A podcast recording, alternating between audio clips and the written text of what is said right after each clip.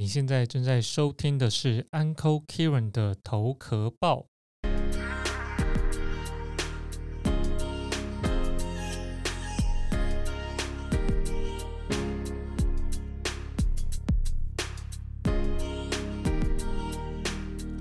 Hello，大家好，好久不见了。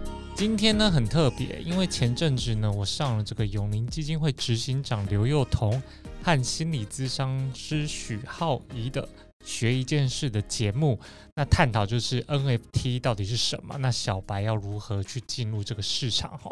所以我觉得那那天分享的内容挺有意思的，所以我想说。就是也在我自己的节目上面，就是跟大家分享，所以我想说，那就让大家直接去听那个节目的内容喽。那我们就接着听下去吧。浩宇，嗯，你知道现在啊，嗯，要学的话，嗯，就是我们节目叫学一件事嘛。对你觉得最值得学的一件事会是什么？看不见的未来，真的。因为看不见，所以不知道要怎么开始。哦，我觉得我最近啊，身旁的朋友啊，全部都在问一个问题。嗯，就除了现实世界要买房以外，大家都问我虚拟世界可不可以去买地？因为最近那个不管是相关的股票或是议题实在太好。对呀，然后其实就是我们讲的 Metaverse 元宇宙。那因为在讲那个 Metaverse 啊，就它会牵连到，就是大家可能也不太熟悉什么区块链呐、虚拟货币啊，然后最近更。行的是 NFT 啊，完蛋！我讲到这里，我们就很多人就就很多人问号了，不是就直接给我们卡掉，就说 不会不会，我们今天应该是要很浅显的来带大家，对对对，就是说大家不要害怕，不要害怕，因为其实现在你知道吗？如果就算我们不进去当里面的这个使用者，对，其实我觉得啊，我们也应该要听听到底这些东西是什么。对，而且我们以后下一代他们都是活在这样的世界里面。没错，就是你要了解你的儿子、你的女儿或者你的孙子，对不对？你一定要知道他是瞎毁了哈。但是呢，我跟浩宇当然不行，所以我们今天就是要邀请到我们的第三位重量级的贵宾。所以呢，我要为大家介绍的是 Uncle Kieran。Kieran 你好，大家好，我是 Kieran。Kieran，然后他其实我们可以，他其实中文名字好像他没有用中文名字出来行走江湖，对对对。但为什么要加一个 Uncle？因为这件事情就是一个故事，因为我很喜欢小孩，所以我的朋友都是叫 Uncle Kieran，所以我就觉得很亲切，我就觉得取取名的 Uncle Kieran。好啦，没关系，因为你知道，类似像长腿叔叔，都会让人家觉得有一种安全感。可是，可是，因为他就很像做这这种这种就领域的人，因为他看起来很年轻啊，年轻就是吗？我刚刚进来想说，哎，这老师吗？因为我我我突然看着你，我就想说，不能用外表来判断年轻与否。不要这样，不要这样子，好不好？好啦，我们不要离题，不要离题。今天我们就是要带所有的这个小白们，就包括像我跟浩宇这种，就是说啊，我们完全不知道什么叫做那个 Metaverse，也不知道里面什么区块链呐、虚拟币啊，但是知道它现在很夯、很厉害、很贵，然后很多人都赚很多钱，那怎么办？那没有做这件事情的人，是不是会懊悔终生？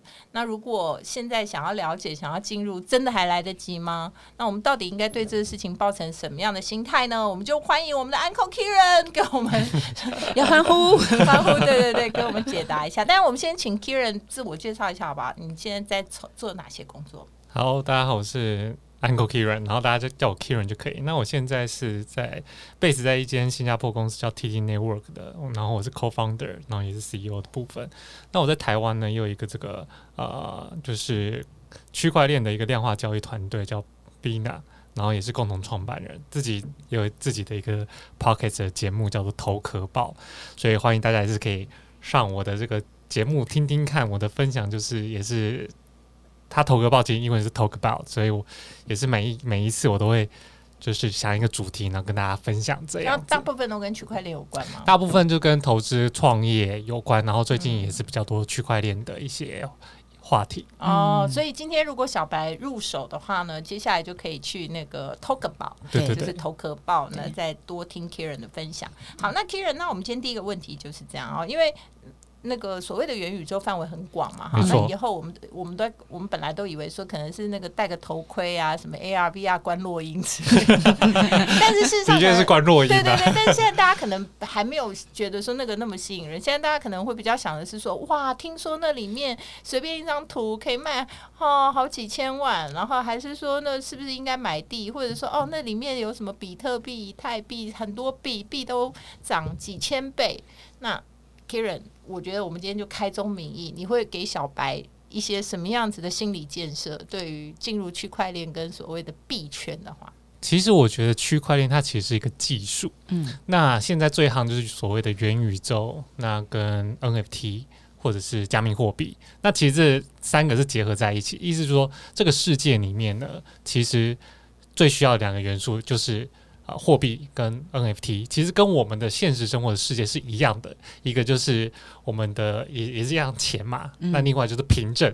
其实我们在现实生活生生活中呢，物理世界中就是不断的在做买卖，我拿钱换取，比如说去买房产，嗯，房产也是给一个凭证。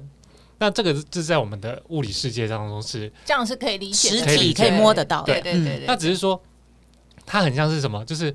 很像你去买东西，然后它会有个这个小票嘛？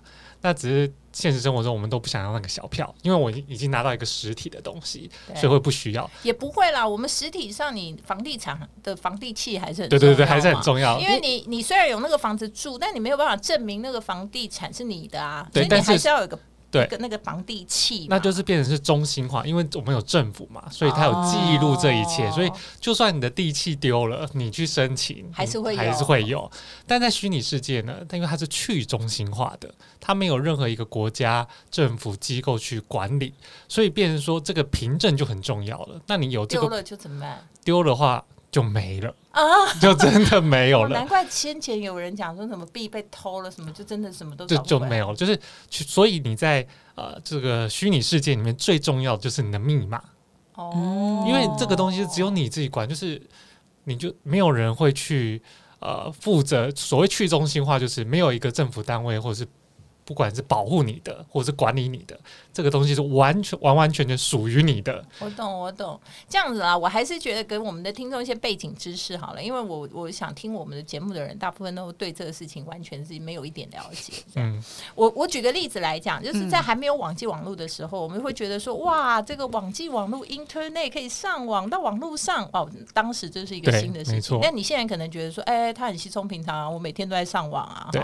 那现在它其实就是说，因为这个虚拟世界已经 upgrade 到另外一个层次了，它出现了一个新的事情。那大家会讲说，像区块链的源头啊，或怎么样？其实比特币的源头，其实大家众说纷纭啦。哈，就是感觉好像是有莫名的一个人，有一天呢，他就告诉大家说，他写了一个那个。呃，就是城市嘛，对。然后这个城市嘛最重要的话，他是觉得说，哇，你看现在美国有美金，那个中国有人民币，然后到处都是每个国家自己控制很多钱。现在我们都不要这些了，我们自己发明一个。然后呢，那要怎么样让大家觉得说这是有公信力的呢？他就用城市给他写死，就是说呢，我全世界在所有的电脑里头呢，我就是可以只能找到多少颗的。比特币这样好，它其实一开始就是一个这样子的来起源嘛，哈，没错。那所以以前也不被认可，说它可能是金融资产的一部分，就有很多争议。但是慢慢的，现在其实为什么这这段时间比特币涨那么多？其实给大家一个很新的消息，就是比特币事实上已经被列为可以列入这个企业的资产负债表，没错。就因为它可以变成一种资产，所以呢，它现在就。几乎已经开始要跟现实社会去做某种融合，没错，对不对？有融合的非常快速，对对对。然后因为有了钱，你就开始可以交易。那这个事情就比特币呢，就有点像是我们到达那个虚拟世界。以前在网络上或者在虚拟世界里头，你会用什么样的钱币货币？它现在就是在那里的货币，而且它可能在所有其他这些币别里面，它可能是像现在类似美金的地位。嗯，没错，对，就是类似我们这个全职股的概念，就是台积电的概念，对，就是它，大家以以它对准为中心，没错，没错。那所以 N NFT 其实就是我刚刚说的凭证嘛，嗯，那就是比如说货币是怎么样的？就比如说我有一千块啊，这个纸钞，那你有一千块纸钞，那我们是等价的嘛。但是如果这一千块呢有这个蔡依林的签名，那你可能不会跟我换这个一千块，对你的一千块就有价值了。那所以，但是怎么样去证明这个一千块上面这个蔡依林这个签名是真的？所以它就会有这个凭证，而这个凭证呢是透过区块链技术在这上面，所以它是完全可以查验得到是不是真的。所以这个真伪的技术其实区块链技术，所以 NFT 现在很多人是。呃，只是把它想成是一个艺术品，但其实它这个应用，它可以应用在很多，比如说学历、房产证明等等各种就是凭证上面。对，就以后你不需要有那些实体凭证了，反正就全部都到区块链上面去查，而且那是全世界的电脑都会公认它，没错，也不会是哪一个政府。就是说实在话，我如果觉得啦，有科学角度来看的话，它其实比任何一个政府还要更科学，因为很多政府倒闭了以后，那个政府如果消失，对。世上所有的那个中心化的东西都没有用了嘛？就像战乱以后，你也不可能回到中国大陆去找你以前的地啊，对 不对？但是呢，区块链就是反正写上去了就一辈子永永远远的哈，它就是都是你的。所以我觉得这个事情就是一个很奇特的世界即将在我们身边发生。对，那现在就是。很多人就会问说：“这个那我怎么判断这个 NFT 是有价值？”其实跟现实生活一样，就是这个凭证呢，好等于说到底有多少人想要，那它就有多少价值。其实，在呃区块链世界来讲，很大的一个价值给予是一个集体共识。就比如说啊，我们说艺术品好了，很多艺艺术品其实我看不太懂，但就一帮很有钱的人觉得，嗯，这个有价值。所以它有价值，对，所以在 NFT 上面其实也是这样子，就是你到底有多少人或者有影响力的人觉得它有价值，那它就有价值。其实。很像是这个概念，但这样会不会大家就是会觉得说，现在很多人就是觉得 NFT 啊，或者是在那个世界里就没有什么真正的产值啊，就通通都是一种投机的行为，你会这样看吗？我觉得就看项目方，因为现在大部分很多人说哇，好像出一张图片，好像就是也看不懂这个图片的价值，但其实这个图片本身没有什么价值，但图片本身后面的权利或者是享受的这些 benefit。是有价值的，比如说，很多人为什么去会去买这个 Crypto Punk？好，最最贵的这个头像，就是一一群像猴子一样，然后每一颗头都长得不一样。然后他当年在，他可能是在区块链上最早最早出来一批，对一批图像，可能一千个吧，对不对？呃，一万个，一万个，哦。他很快就扫光，然后他就慢慢堆叠，慢慢堆叠，卖转卖转卖转卖，就是到现在的价格。但是为什么会他会这么红？对，除了第一个他是第一个之外，接下来就是。有很多的名人会进会买这个东西，然后越来越多名人，然后它又很贵，所以等于说你买了这个东西，很像进入一个，比如说就像爱马仕的 V V I P 一个一个族群，一个族群，就很像参加呃狮子会啊、福伦社的一个概念，它是有一个门槛限制的，等于说很像超跑俱乐部，你买能买得起，就是在那里面的人，对你就会被人家会说哇，他他有这个东西，因为那个也可以查得到嘛，所以也不可能就是假冒的。那这是代表说它是一个象征地位。那另外一种是什么呢？另外一种就是比如说，之前陈三年也有出过一个 NFT，就他出了这个 NFT，然后有我们现在最有名的是黄志明啊，对，黄明志，黄明志，黄明志，对，黄明志就那一波就是起来卖音乐，对对，卖音乐。所以它背后代表什么含义？是多少的族群会去认同这件事情？对，那有些人，比如说为什么有些呃。就是娱乐圈的人，他出了 NFT，但他可能价格没有上去，或甚至他第二次就是转卖的这个百分比很低，就是因为他可能支持他的顶顶多是他的歌迷，嗯，但他没有背后的其他价值，他可能就会变成一个呃没有收藏价值的一个，就一时兴起，一时一时兴起，觉得说你也没什么延续性，这个 project 没有什么延续性，对对，所以你会看到很多 project 就是可能它的图片很贵，但是它背后那个项目方他会给的这个价值。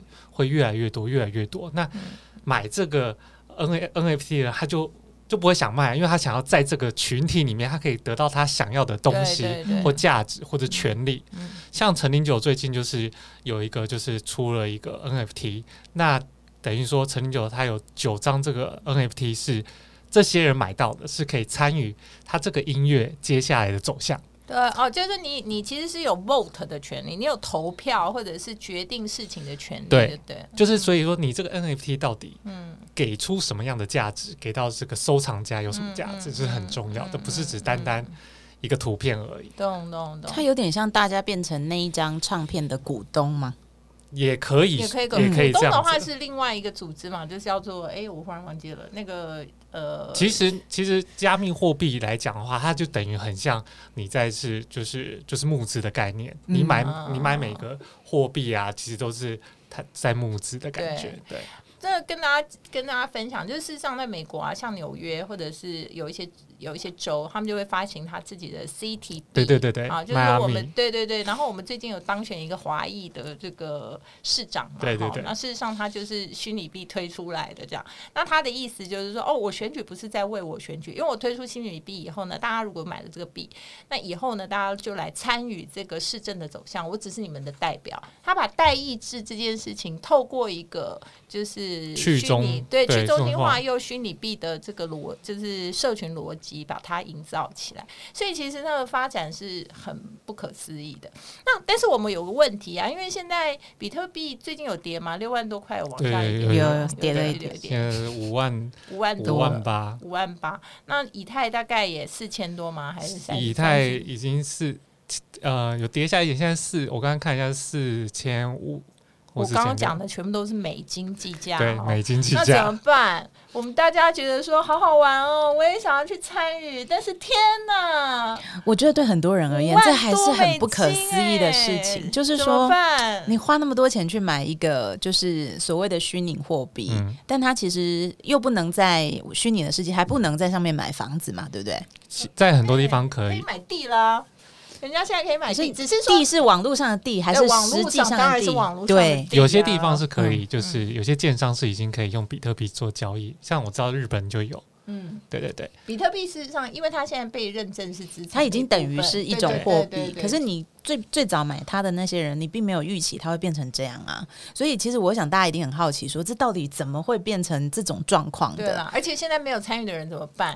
其实我觉得没有参与五万多哎，五万多，但是这个东西就是你你买黄金啊，你不会一次就买一公斤，你懂我意思吗？它是可以被切割的。等一下，它已经可以像黄金用黄金来形容了。对对，它本来就是被称之。为数位黄金，而且它是避避险的。你看那个穷爸爸富爸爸不是预言说股市要崩盘吗？就是要那个结果，但是他当时也是告诉人家说，啊，但是他觉得避险，他现在只做比特币跟那个白银。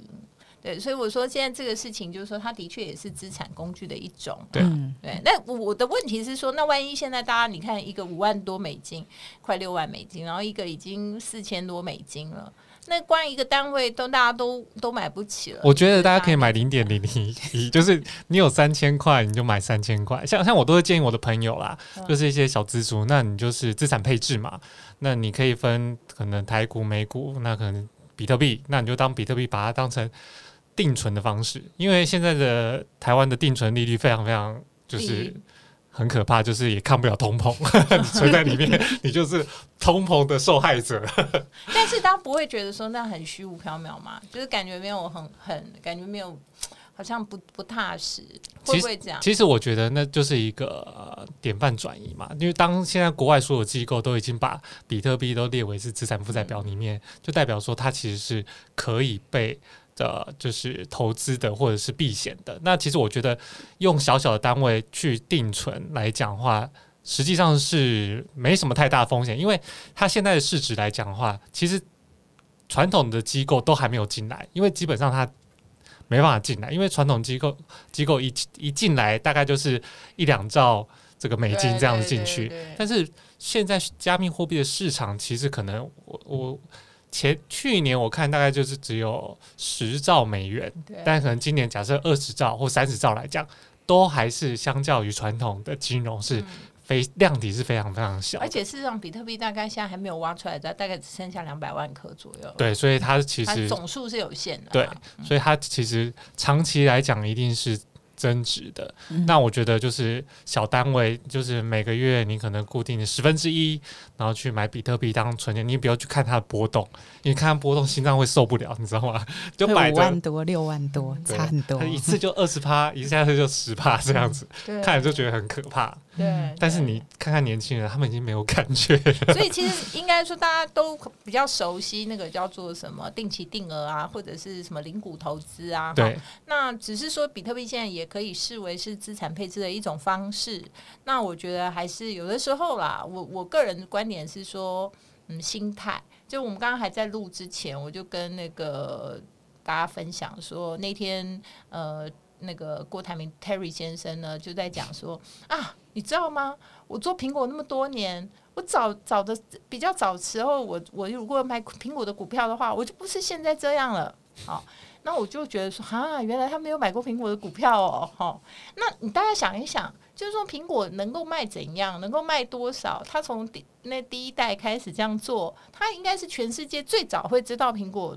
就是卖的好不好，或者苹果怎么样的人，对，那他竟然会没有任何参与去买苹果的股票，那意思是什么？其实有时候资讯不是绝对的，就是对于你的的结局不是绝对的。有时候资讯它其实相对的，然后更重要的是，你如果不认为那个资讯对你有有跟你的 my say 相符合，你会自己选择屏蔽它。没错。嗯，所以我觉得，如果在投投入这个所谓加密货币或者是元宇宙，是现在话题很夯嘛？那我觉得是需要做自己做一些功课，就是到底这个东西，这未来的这个世界是不是你可以想象得到的？我觉得某种程度是要有一种想象力，但是其实从历史的经验来讲的话，其实是可以有就是借鉴的，比如就是两千年，就对两千年那个网络泡沫，但是网络泡沫那时候。真的持续在做的出来，其实就是现在的 Facebook，现在的这些 Amazon 等等的一些科技的。就大佬这样子，嗯，大家可以去查一下，因为那时候我做过研究，就是两千年呐，就整个股市泡沫的时候，所有公司都基本上都是腰斩，然后腰斩，当然倒了很多很多公司，但大家千万可以去看历史记录，就是那时候的 Google 这些公司呢，后来在泡沫之后呢，到现在它的市值大概是成长千倍以上，可怕。所以就是等于是说，它的确就是有一些趋势，它会奠定了这个世界发展的走向。但是呢，如果它是以一个所谓市场的的样貌在存在的时候，它一定会经过泡，就是等于说是什么叫做过度追捧，然后以及比较怎么样，比较因为人性在里面，过热就要需要冷却，对对对，然后它就会有这些震荡。但是事实上，真的核心还是说，你必须要看，就是那个等于说虚拟币啊，因为币也不是只有。比特币嘛，币会有好多好多好多种，对，几万种。所以事实上，你想想看，它就你就把它当成股票来想的话，你也会知道说，就是会有很多投机的。你要看，你要全职股呢，还是涨幅很大的这个科技股呢？对对对，大概是这样。所以我觉得这个这个或许大家应该。有一些 m y C 去接触一些新的事物，我觉得一方面也是学习嘛。对对对。嗯，不过我想大家应该也会很关心，说因为你们是做这方面的生意的嘛。对，是。那呃，显示就是其实之后我们的交易方式啊，或者是人类社会的一些活动，它其实会因为这些东西的存在，然后跟进化，它会有一些改变。嗯。所以可能对年纪比较大的人啊，好，或者是不够年轻的人，那大家要怎么去接受、预备？对，或者是我们以后生活会变成什么样子？就是比如说，我觉得像你们公司在做什么，可能就也许就能解答大家的问题。就是它一定里头有很多的不同的交易行为，比如说我听说可能有虚实整合啊，对，他可能就是比如说陈林九他发的那个，他可能跟他的 VIP 或是黄牛票是可以有一些关联，以后可能就买不到黄牛票了，反正就买那个凭证就好了。没错，就是他会未来会怎么样改变我们的生活嘛？就逼得我们每个人都非得要去学，就是接触这些东西。我我觉得这个东西是可以聊的东西，就是想或者说想象力是可以很大的，因为它等于就是一个新的技术，就是你可以把它想想象成，嗯，过去在还没有就是苹果之前，大家使用电话的方式其实是很固定的，就是按钮按一按，然后拨电话就这样。但有了苹果之后，其实你甚至不需要电脑，你你所有资讯啊、杂志啊什么都都在一个。苹果上面解决了所有问题，所以你问我刚刚那个问题，就是说区块链它其实是个技术，但这可以可以在应用的上面其实是非常广泛。就像你刚才说的，不管是黄牛票啊、凭证啊，甚至房地产啊，甚至未来的呃艺术家的创作等等的版权，都可以在上面。那一般人要怎么样进去？我觉得科技演变到最后，一定是一个。懒人包的概念就是你不需要怎么样，你只要知道什么都不用做，你只要知道怎么使用就好了。所以我觉得，这其实我觉得某种程度，现在其实我觉得算是台湾的这个区块链的算是元年或第二年。那就我觉得是可以敞开心态去去多看看，然后多听听，然后可能用一点小小小的钱参与在其中，然后可以感受一下，这样子可我觉得会对自己在接受这样新的事物，你。的上面会更快速。嗯，对，就是说你如果身处其中。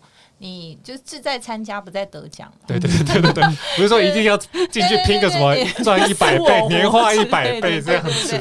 但不要不见得要去拼的你死我活这样。但是但是但当然，我觉得一个新市场就有新机会啦。其实我最近有朋友在什么地方赚很多钱呢？就是说他其实完全没有在做币的生币的买卖，但是呢，他就在那些交易所里头借钱给买币的人。对，然后他可以锁定他的利率，就是说，因为我们现实社会中融资融券这种是券商在做的，没错。但在币圈里的交易所，它是可以开放给一般的人，你也可以进来借钱给别人，没错。那它会锁那些利率啊，这样当然有风险，就是你如果。那个币有大大起大落的时候，但原则上，因为你知道，就是我觉得刚刚我们在讨论嘛，两千年的泡沫的时候，那时候的科技的方法跟现在的科技方法不一样，现在都是演算呐、AI 啊，所以其实呃，相对的，就是它锁那个锁那些涨跌幅的时候，也是非常的。有有效率啦，对，所以其实这边我可以补充一下，它的那个概念很简单，就是它其实用传统金融的方法。我们都知道传统金融也有是所谓的量化交易，就是机器人交易嘛。对，那你想想看，就是为什么会在啊，就是加密货币会有这么好的报酬率？其实这个理解非常简单哈，就是在传统的金融市场，我们的涨跌幅其实是有限的。你台股顶多上下十 percent，但你美股呢？而且还有修饰，对 对，还有修饰。所以假设我就盘后，对，假设我就赚这个涨，就是用传统的金融方式，我就设定一个比例，就是上下十 percent 的话，那我抓中间的两 percent。那我把这个方法放到就是加密货币市场，但加密货币市场涨跌幅，它可能不是，它不是只有十 percent，它可能一上去就可能。二十 percent 下去二十 percent，那我用相同的方式，我在那个波动比较大的地方抓的这个比例相对就是比较高。对，而且就是他们，因为现在就是用 AI 嘛，对，又是 AI，所以它事实上坦白讲啊，就根本跟人自己的完全没关系。但只是你要看你自己有没有办法，就基本上其实技术本身是。容易的，但是人心是复杂。说 所有的商业行为都是人心是最人心是复杂的。所以，我我其实有朋友是在币圈里面是那种非常非常资深，而且他是那种技术工作者。那他他的所有币都是他。贩卖他的服务得来的，他从来不做币的交易。然后他就跟我讲，他就说他不做币的交易的原因是，他就跟我讲说：“哎，拜托，那人还要活吗？就是二十四小时不休息不下市，这个他没有办法活。所以他为了他的人生能够基本上还是能够，就是你知道，就是心平气和。对，他就做那个呃，就是。挖矿的这个生意，他就做卖铲子。对对对，他就绝对不会去做矿，就是矿工，然后挖矿的人这样。诶，所以现在已经可以有人就是在贩售服务，然后收比特币这种东西。有啊，因为在币圈里面，他们比如说你帮人家写智能合约啊，然后帮人家做这些。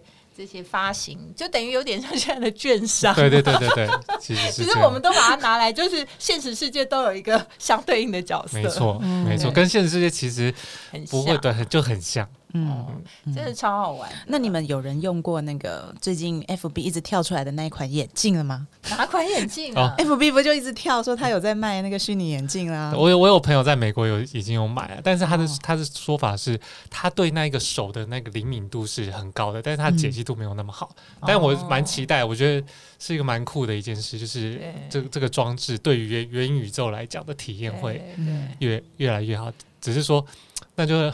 让人家想象说以后的世界是元宇宙都很美好，但现实生活中很可怜。对，现在我觉得年轻人就是我，我平常可以走路吃泡面，然后完全就是缩紧裤带，但在元宇宙的世界里就是。那个 super rich，长得都不一样了，就一掷千金的概念，这样的。哇，真的是这叫做这么一个人生两个世界。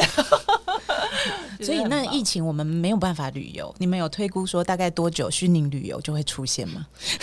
我觉得这个虚拟旅游也是有人有我我也只有看到有人在做这个项目啦，但是那还还是一样啊，因为你毕竟现在的设备是有限，那个体验还是体验不好，对，体验不好。对，那但是我觉得是非常值得期待，而且说实在的话，我们想想看，我们大概两千年到现在，我还记得两两千年到现在就二零二一二十年嘛，哈。那我还记得两千年就是那时候要用网络的时候，还会办理什么网络生存战，嗯，然后就是有人会说你如何能够只用网络不用任何东西，可以在可以生存七天这样。哦，我记得，我记得，记得吗？那个年代，对对对对。但你想想看，现在。网络生活今天这有什么困难？对，七百天都可以，真的。对对，要吃什么喝什么，全部。那然后那时候我非常印象深刻，说那时候生存战最重要就是在网络上一直不断 抠朋友送饭。是送饭，因为网络上任何服务都没有，它就是当时的网络很简单，就是一些搜寻啊，对。对，我是对啊，所以我觉得就是依照过去的这个历史来看，看现在这个区块链所谓的元宇宙，加上这个所有的技术也好、设备也好的进步，是可以容易比较想象得到的。嗯，所以我们如果从二两千年到现在是二十年这样的发展，我觉得从现在两千。零二二零二一年再加十年哇，那也很难。那应该从 B B 扣到现在智慧型手机的距离，别开玩笑，绝对不是只是 B B 扣，我觉得应该是室内电话吧。嗯，真的。所以我觉得你看啊，就是如果在听我们节目的人，不管你现在三十岁、四十岁、五十岁，你想想看，只要再加十年，你就要进入那个世界了。所以你现在还不赶快去理解一下？嗯，不过我刚听到一个很好的消息，元年而已嘛。对，意思就是其实。大家都现在进来都还是参与了元年机会，好不好？最近我们就是研究如何去里面买块地。没错，我决定以后也生活我们用加密货币来提供服务。对，我们没有办法做地主，我们可以到 虚拟世界做地主。我们可以有拥有自己的大楼，哇，听起来就好愉快。我我最后讲一下啊，因为我那天就问说，那为什么要在网络世界买一块地？你又不能住或什么？那我就听工程师讲。了一个哦，我就听得懂了答案。他说，因为很多人就会开始路过网路很多地方，所以你就可以买一块地，在上面就可以打广告。我说哦，非常有道理，对，完完全 make sense，就是 对，就是。所以你也可以在里面，就是在可能艾迪达旁边盖一个一零一大楼，然后就你就出租每一层。真的，对，真的，这样大家听听就觉得，哎，其实还是很有可为我觉得说实在话，大家现在初念的好不好都不用太焦虑，因为那以后里面呢，就是你如果要念建筑系什么的，你也不用再去学什么这样盖盖得起来盖不起来，然后力学是怎样干嘛干嘛，反正在那个世界里想怎么盖怎么盖，没错，就是看你有没有创意，对不对？嗯，好，真的太棒了。所以大家如果说呢，还想要再多了解一些这个区块链啊、虚拟货币啊，或者是各种不同的这种呃新的金融应用的话，我觉得我非常非常的就是建议大家可以去追踪一下，或者是。是订阅一下那个头壳，头壳爆，头卡头壳的那个头壳，对对，头壳爆，所以就叫头壳爆，好不好？头壳爆。然后呢，可以跟那个 Kieran 了解一下呢，他现在在做的事情。然后我相信他会给大家更多的建议哦。谢谢 Uncle 啊，谢谢大家。不知道你今天听了有什么样的想法和反馈呢？呃，NFT 这个市场的确是很大哈，那期待你有任何的反馈。跟想法都可以在 First Story 留言给我，或者是在我的 IG 上面留言给我。如果是新朋友还不知道我的 IG 是什么的呢，我的 IG 的账号是 Uncle 的 Kieran，U N C L E 点 K I E R A N。那相同在我的 YouTube 和我的 Blog 也都是 Uncle Kieran，你都可以查得到。因为 Google 上面搜寻 Uncle Kieran，应该就是应该就只有我一个吧？好吧，那就期待就是我们在。各个社群媒体空中相遇喽，那记得多在我的 IG 上面跟我互动，我期待等你的任何留言。OK，那我们就下次见，拜拜。